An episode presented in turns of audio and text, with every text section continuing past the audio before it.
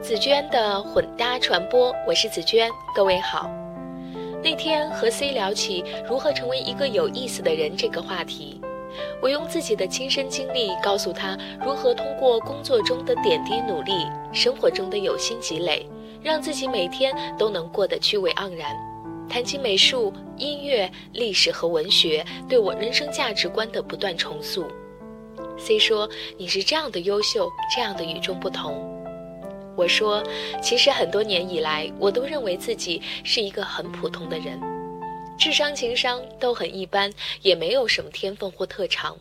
但我愿意为了一个个小小梦想，认真做好每件事情，从所见所闻中累积学问，要求自己每天进步一点点，然后慢慢的就发现周围有越来越多的人说：“你真是与众不同。”今天来分享吴晓波的这篇文章，《时间让你与众不同》。风吹雨成花，时间追不上白马。你年少掌心的梦话，依然紧握着吗？一九零二年，二十七岁的诗人里尔克应聘去给六十二岁的画家、雕塑大师罗丹当助理。在初出茅庐的诗人的猜想中，名满天下的罗丹一定过着十分浪漫、疯狂、与众不同的生活。然而，他看到的真实景象和想象中的大相径庭。罗丹竟是一个整天孤独地埋头于画室的老人。里尔克问他，如何能够寻找到一个要素足以表达自己的一切？罗丹沉默片刻，然后严肃地说：“应当工作，只要工作，还要有耐心。”是什么让某些人变得与众不同？我觉得罗丹说出了真正的秘密，那就是工作和足够的耐心。年轻的时候，我们总想一夜成名。张爱玲说过的：“出名要趁早，来得太晚的话，快乐也不那么痛快。”这句话真的耽误了很多少年人。其实，你如果把人生当成一次马拉松长跑的话，在前一千米是否跑在第一名，真是一件那么重要的事情吗？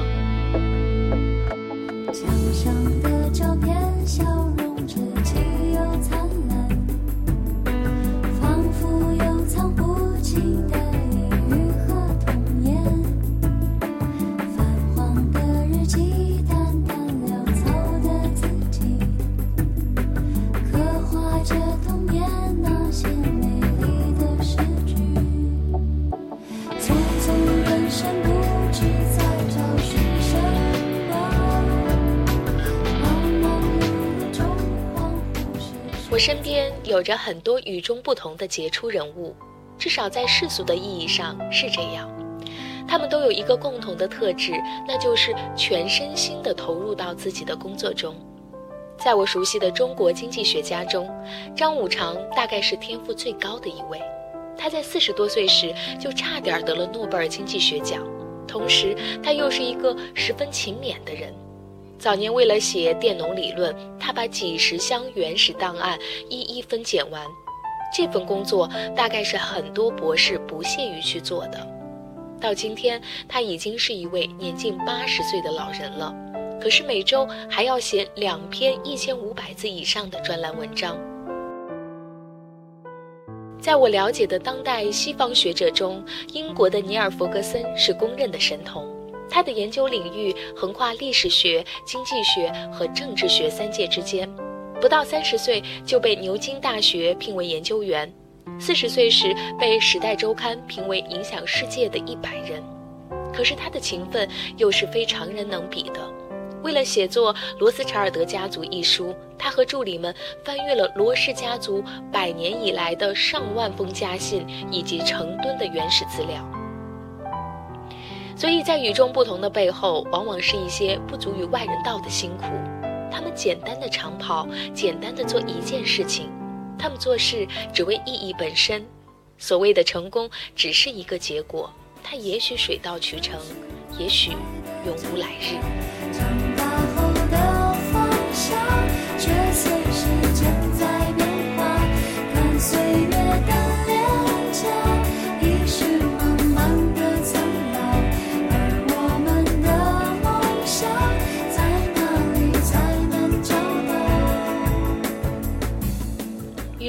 的东西，往往在制造过程中是枯燥的、重复的和需要耐心的。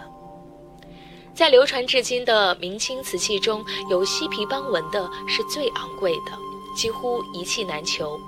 在很长时间里，人们甚至不知道它是由哪些天才制作出来的。后来，王世襄终于在他的书中把秘密泄露了出来。它的制作过程是这样的：工匠制作漆皮，先用调色漆灰堆出一颗颗或者一条条高起的底子，那是底。在底上再刷不同颜色的漆，刷到一定的厚度，那是中和面了。干透了再磨平刨光，光滑的表面于是浮现细密多层次的色漆斑纹。当我读到这个秘密时，突然莞尔。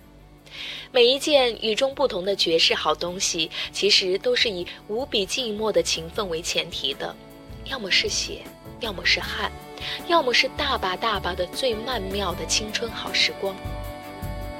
本文选摘自吴晓波的著作《把时间浪费在美好的事物上》。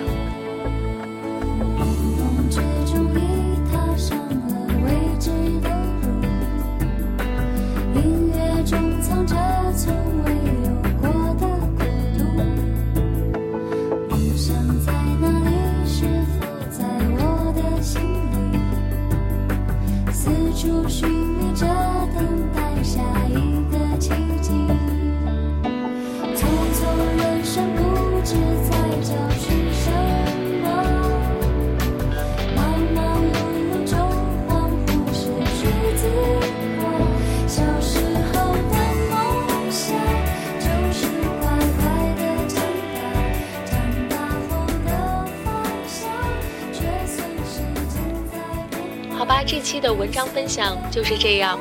的确，时间是最昂贵的奢侈品。上个周末，紫娟的混搭传播和默克共同组织的黄杰职场和穿搭分享会圆满完成。现场的女朋友们通过交流和分享，收获的不仅仅是更适合自己的着装之道，更领会每天一点小改变，每天一点小美好，应该从里到外渗透在我们的日常生活中。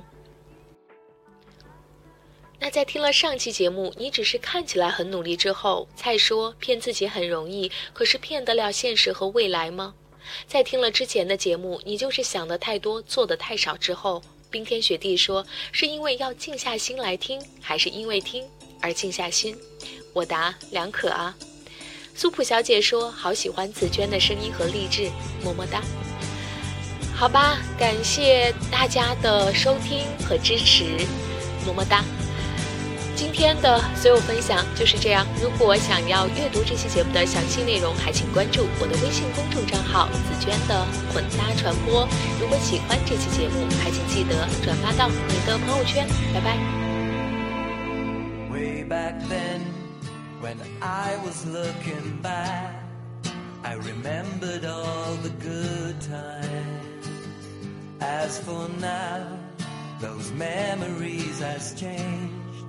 They all seems very dark to me. Cause I found love most